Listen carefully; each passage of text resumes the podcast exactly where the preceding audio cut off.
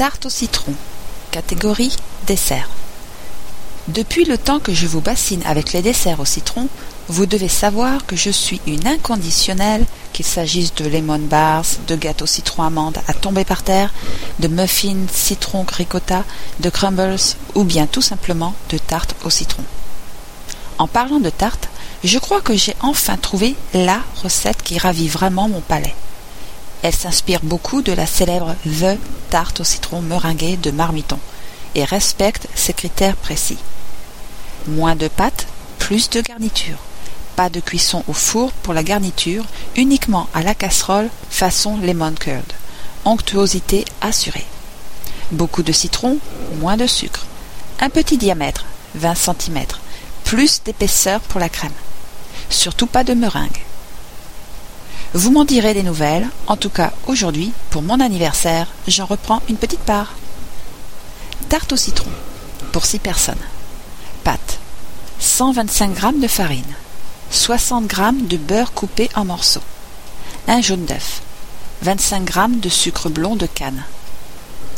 Garniture 4 citrons, 125 g de sucre blond de canne, une cuillerée à soupe de maïzena, 3 œufs. Préchauffez le four à 180 degrés Celsius. Dans un saladier, mélangez le beurre et la farine du bout des doigts comme pour un crumble. Dans un petit bol, battre le sucre et le jaune d'œuf. Ajoutez deux cuillerées à soupe d'eau et une pincée de sel. Versez sur la farine et pétrir rapidement pour former une boule.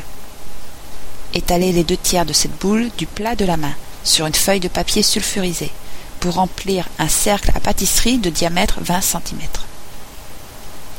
Avec le tiers restant, formez les bords.